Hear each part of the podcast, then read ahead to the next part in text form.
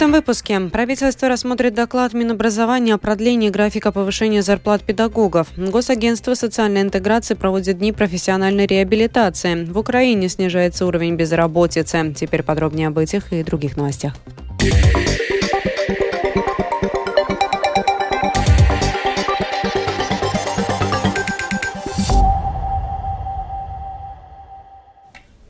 Правительство Латвии сегодня сделает первый шаг для того, чтобы предотвратить трехдневную забастовку педагогов. В повестке Дня правительства сегодня доклад подготовлен Министерством образования и науки. Об этом сообщил премьер-министр Кришенис Каринч. Valdībā mēs izskatīsim Э,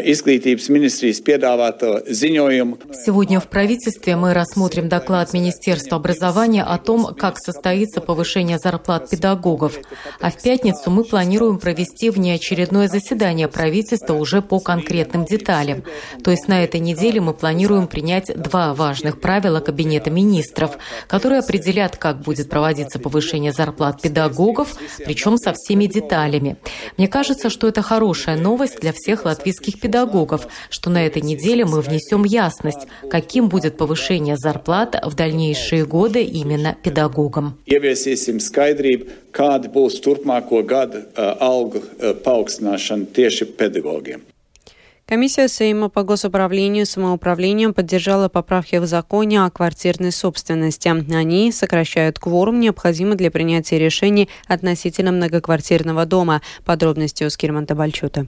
Делается это для того, чтобы облегчить процедуру принятия решения, что должно способствовать повышению энергоэффективности домов, потому что зачастую на собрание не приходит требуемое число собственников квартир.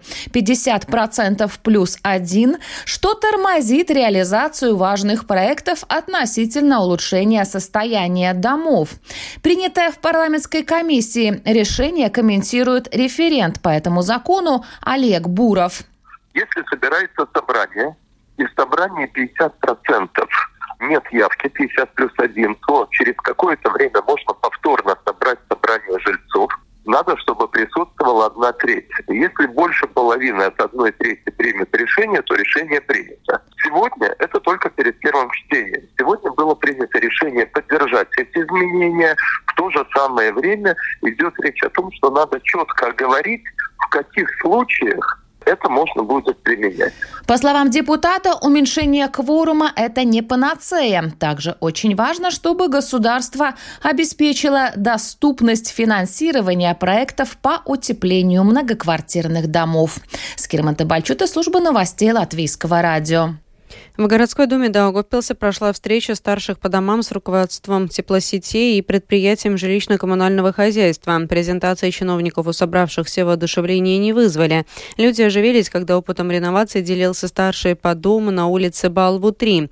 После замены отопительной системы сразу почувствовали экономию больше, чем даже рассчитывали. С чего начать, как уговорить соседей, что эффективнее. Практически вопросы людей волновали больше, чем теоретические выкладки формирования тарифа на тепло.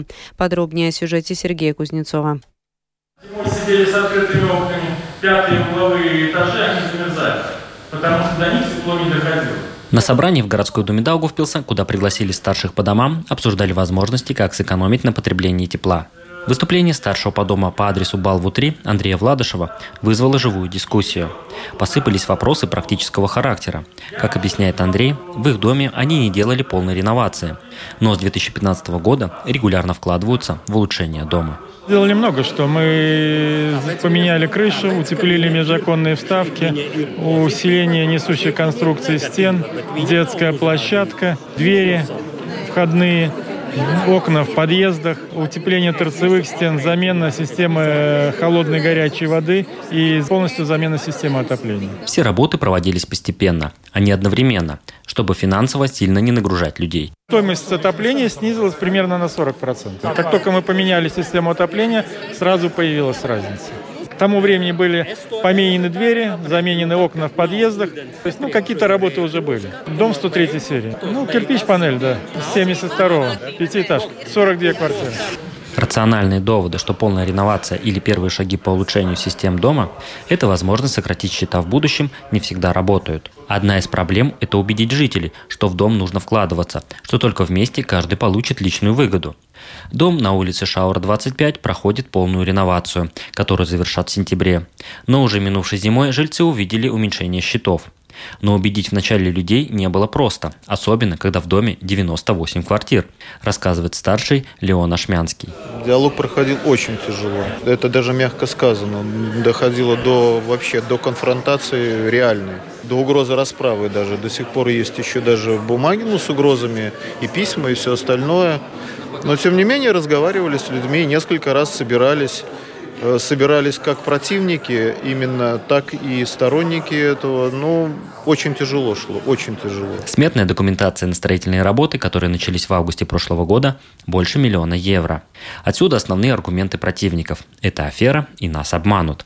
Одним словом, страх перед кредитными обязательствами не позволял взглянуть трезво на расчеты, продолжает Леон Ашмянский. Мы сейчас, имея 30% от, от полного объема, мы имеем уже около 70% экономии. Ну, не суть. И вот эта разница в цене за отопление, она полностью покрывает кредитные выплаты. Люди, которые хотят считать, которым интересно, они действительно считают. В Даугавпилсе из 800 только 14 многоквартирных домов прошли полную или частичную реновацию. В ПЖКХ отмечают, что все они входят в первую двадцатку по наименьшим расходам за отопление. Сергей Кузнецов, Латгальская студия, Латвийского радио. Местных строителей дорог и мостов не допускают до проекта Реал Балтика. На это они жаловались на заседании парламентской народно-хозяйственной комиссии, рассказывает Скирман Табальчута. Сейчас ведется активное строительство этапов Райл Балтика на Рижском центральном вокзале и в аэропорту. А в третьей четверти этого года планируется начать строительство основной трассы железной дороги в Латвии. Госзакупка сейчас находится на заключительной стадии. Получено уже более 20 заявок от строителей на реализацию этапов основной трассы протяженностью площадью более 200 километров. При этом местные латвийские предприятия лишены возможности претендовать на этот заказ, так как одним из основных требований является опыт строительства высокоскоростных железных дорог. Председатель правления общества «Латвия с целью Буветайс» Андрис Берзинч такой порядок считает несправедливым. Строительная отрасль полностью отключена от закупок. В лучшем случае наша строительная отрасль может надеяться на то, что предприятиям удастся стать какими-то подрядчиками. И эта ситуация принципиально отличается от тех моделей, которые в рамках реализации Rail Балтика избрали другие страны Балтии, Литва и Эстония. Там строительные работы разделяют на части в зависимости от специфики. А когда мы обратились в Rail Балтика с просьбой, что мы тоже хотим так, то получили довольно формальный ответ, что у нас нет опыта опыта строительства высокоскоростной железной дороги, поэтому мы приглашаем большого международного строителя. На данный момент Латвия уже израсходовала 42% средств, выделенных на строительство Райл Балтика. Еще осталось 376 миллионов евро. Скирман Табальчута, служба новостей Латвийского радио. Сегодняшнего дня Государственное агентство социальной интеграции проводит дни профессиональной реабилитации. По данным ЦСУ, в 2022 году в Латвии насчитывалось более 197 тысяч взрослых с инвалидностью, более 49 тысяч из них были экономически неактивными. До 20 апреля каждый человек с инвалидностью и функциональными нарушениями может получить бесплатное образование, чтобы обрести или восстановить трудоспособность, рассказывает представитель Госагентства социальной интеграции Санта Глушина. Mēs katru gadu rīkojam atvērto durvis dienu savās iestādēs. Šogad... Мы каждый год устраиваем дни открытых дверей в своих учреждениях, и в этом году мы их назвали Днями профессиональной реабилитации, чтобы информировать о профессиональной реабилитации, которая заключается в обучении людей с инвалидностью и нарушениями функций. Это образование оплачено государством для таких людей, и его цель – помочь им интегрироваться обратно в общество, чтобы они потом смогли работать, заботиться о себе и так далее. Более подробная информация о мероприятии, программе и заявке на официальной странице СИВА Facebook, а также на сайте www.siva.gov.lv. Правительство приняло решение о выделении Министерству здравоохранения 124 788 евро, чтобы выплатить компенсации в связи с аварией, в которой погиб сотрудник службы неотложной медицинской помощи. Еще один сотрудник пострадал. Летом прошлого года на Видземском шоссе в волости Лаункалнес Милтонского края столкнулись экипаж скорой и грузовик, в результате чего погиб один человек. По данным Ассоциации финансовой индустрии, за три месяца этого года у клиентов четырех крупнейших коммерческих банков Латвии было похищено в общей сложности 2 миллиона 800 тысяч евро. С другой стороны, несмотря на возрастающую активность мошенников, сумма предотвращенных случаев мошенничества достигает 2 миллионов 100 тысяч евро. Во вторник правительство приняло решение безвозмездно передать Украине 8 автомобилей, конфискованных у пьяных автоводителей. Общая предварительная рыночная стоимость транспортных средств, которые будут переданы в Украину, составляет 15 555 евро. Президент России Владимир Путин якобы побывал на временно оккупированных территориях Херсонской и Луганской областей. В Кремле заявили, что Путин посетил расположенные там российские армейские штабы. Продолжит Рустам Шукуров.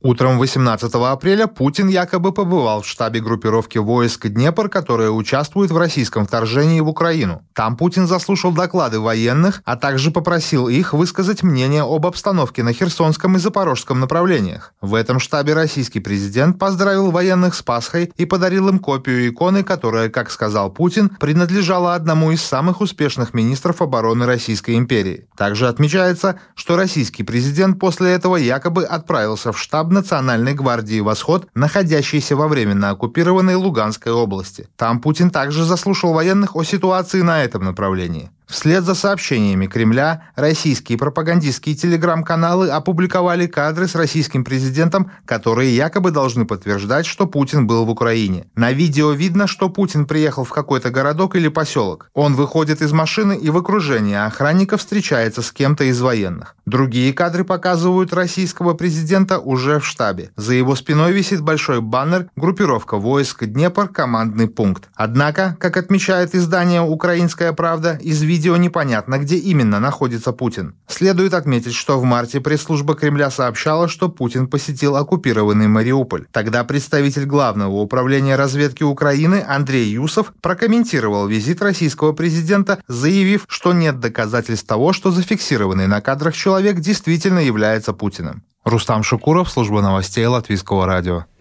В Украине снижается уровень безработицы, чему способствуют программы грантов от государства, дающие возможность начать собственное дело, а также предоставление новых рабочих мест представителями местного бизнеса. О теме занятости в сюжете Оксаны Пугачевой.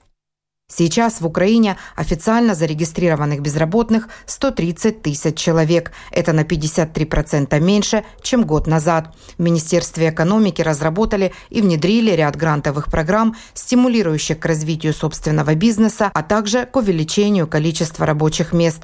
О важности таких нововведений рассказывает Татьяна Бережная, заместитель министра экономики Украины. С середины минулого року мы фиксуем позитивные тенденции на... С середины середины прошлого года наблюдается положительная тенденция на рынке труда. Растет количество рабочих мест и наемных рабочих.